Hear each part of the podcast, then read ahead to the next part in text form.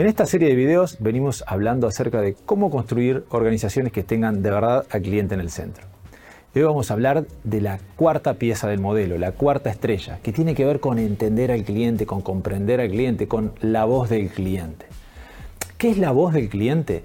La voz del cliente son todos aquellos mecanismos que tenemos en la organización que nos permiten escuchar al cliente, entender qué es lo que está pasando y accionar en consecuencia a veces como es la voz del cliente, uno tiende a asociar o tiende a pensar de que en realidad se trata de escuchar, que por supuesto que está bien, hay que escuchar la voz del cliente, pero más importante que eso hay que accionar en consecuencia. En videos anteriores vimos, por ejemplo, que una de las piezas era el diseño. Tenemos que diseñar, tener muy claro qué es lo que el cliente puede valorar para entregárselo. Después en la siguiente estrella decíamos que hay que lograr entregar ese diseño en forma sistemática, porque si no el diseño ¿no? queda en una linda presentación. Ahora, más allá de que hagamos eh, todo esto, tenemos que entender realmente qué es lo que está pasando, cómo está recibiendo el cliente todo esto, cómo está funcionando. Y esta voz del cliente tiene una serie de mecanismos que pueden alimentarla, ¿no? esos mecanismos, esos sistemas, de distintas maneras. Por ejemplo, una fuente muy importante es la voz o la comprensión, el conocimiento de las personas que están en la línea de interacción con el cliente. Son las que normalmente saben más qué está pasando con el cliente. Entonces, mecanismos que nos permitan ¿no? capitalizar ese conocimiento, recoger esa voz de esos colaboradores que están en contacto con el cliente son muy valiosos. Las redes sociales son otros mecanismos de escuchar o monitorear la voz del cliente.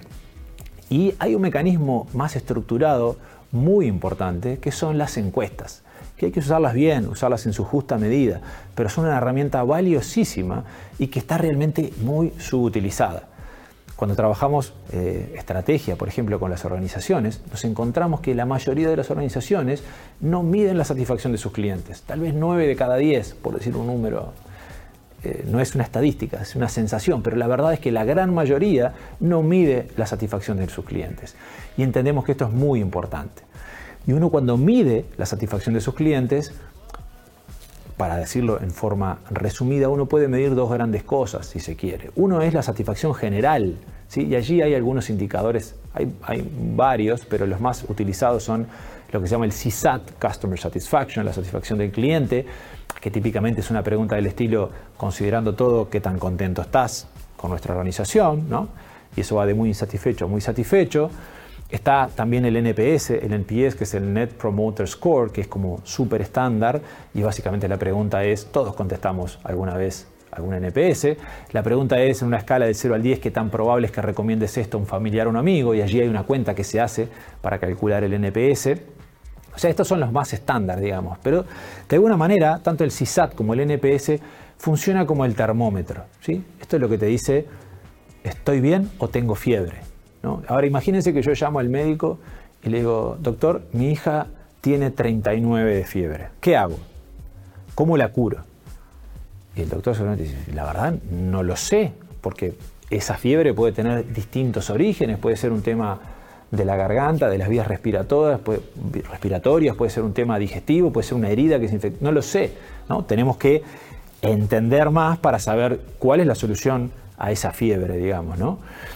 Con los clientes y la satisfacción pasa lo mismo. Si el CSAT o el NPS nos da mal, eso quiere decir que tenemos fiebre. Ahora, ¿cómo resolver la fiebre? Bueno, eso ya es otro problema. Por eso es importante cuando se diseñan las encuestas entender bien cuáles son las preguntas adicionales que hay que hacer, sin que esto sea una tortura para el cliente, pero sí entender cuáles son las mínimas preguntas adicionales que tenemos que hacer para entender qué es lo que tenemos que accionar si en algún momento nos da fiebre. Así que esto es muy importante, la voz del cliente. Les recomendamos fuertemente empezar a medir, si no lo están haciendo, la satisfacción de sus clientes. En el siguiente video vamos a hablar de la última pieza del modelo de cómo construir organizaciones con el cliente en el centro.